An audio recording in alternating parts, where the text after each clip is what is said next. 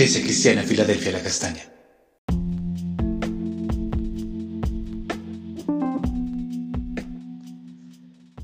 Buenos días, preciosa Iglesia Filadelfia La Castaña, una puerta abierta en el cielo. Continuamos hablando acerca de los beneficios de la sabiduría en nuestro altar familiar, la segunda parte. Vemos en Proverbios el capítulo 4, versículos 18 y 19, en la versión Reina Valera del 60. Mas la senda de los justos es como la luz de la aurora, que va en aumento hasta que el día es perfecto. Y el camino de los impíos es como la oscuridad, que no saben en qué tropezarán. Entonces nosotros si sabemos aprovechar, disfrutar de los beneficios de la sabiduría que el Señor nos da, la vida eterna que Él quiere darnos, seremos guardados de caer en los caminos de los pecadores. Aparte de que el Señor nos ha regalado la vida eterna. Y el Señor promete que resplandeceremos eh, ante los demás.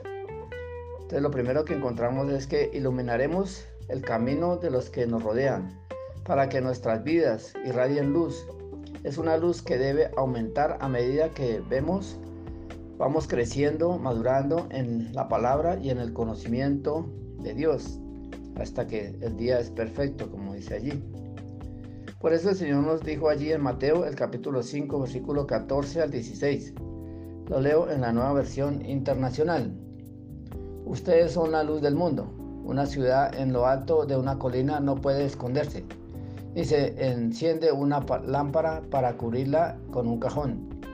Por el contrario, se pone en la repisa para que alumbre a todos los que están en la casa y hagan brillar su luz delante de todos para que ellos puedan ver las buenas obras de ustedes y alaben al Padre que está en los cielos. Entonces el Señor nos dice aquí que nosotros somos la luz del mundo. Debemos iluminar a los que están a nuestro lado con la luz de Cristo, a los que andan en la oscuridad, para que vean y puedan salir del mundo de las tinieblas y le resplandezca la luz de Cristo. Porque para eso fue que el Señor nos colocó allí, para que seamos eh, instrumentos útiles, porque el Señor fuimos creados en Cristo para buenas obras, las cuales Dios preparó de antemano para que anduviésemos en ellas, como lo dice allí en Efesios 2.10, eh, para que el Señor quite esa venda que ha colocado el enemigo en las personas y con el poder del Espíritu Santo sean transformadas las vidas como lo hizo con nosotros. Muchos creemos, creímos por eh, lo que vimos, por las buenas obras.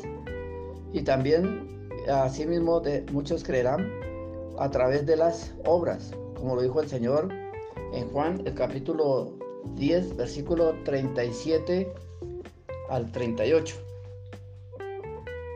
Si no hago las obras de mi Padre, no me creéis, mas si las hago, aunque no me creáis, a mí creed a las obras, para que conozcan y creáis que el Padre está en mí y, no, y yo en el Padre.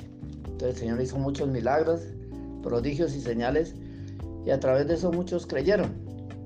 Asimismo nosotros debemos hacer las buenas obras. Es la importancia que debemos de ser de buen testimonio. Es la mejor forma que podemos predicar, testificar y evangelizar. Y todo lo que hacemos sea para la gloria de Dios que Él reciba la honra, la alabanza y el honor.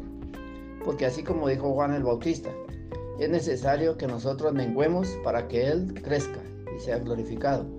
Juan 3:30. Por eso también el Señor nos lo dice en su palabra, en Daniel capítulo 12, versículo 3.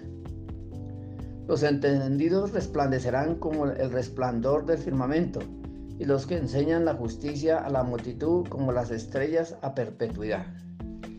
Entonces debemos de ser entendidos, preparados en la palabra para enseñar a muchos, para que eh, sean eh, conociendo más de la palabra, porque esto trasciende hasta la eternidad. Podemos cambiar la eternidad de una persona a través del el evangelio predicado hacia ellos y mostrarles el verdadero camino.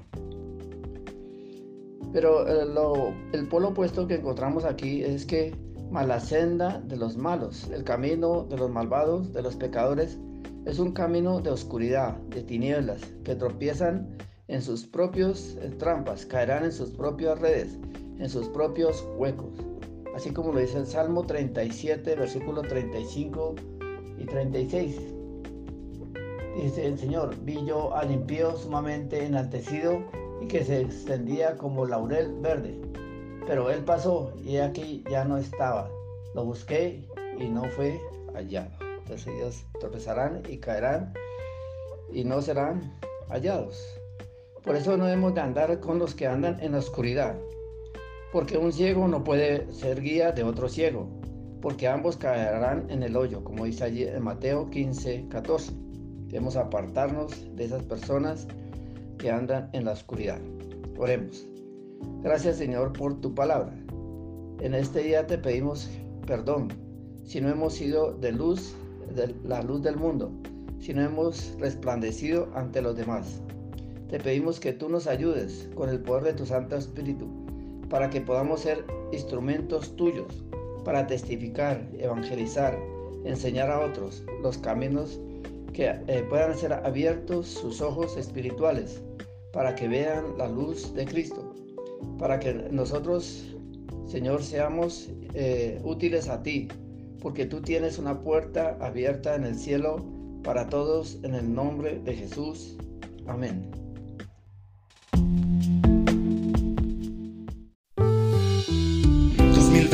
2022. Una puerta abierta en el cielo.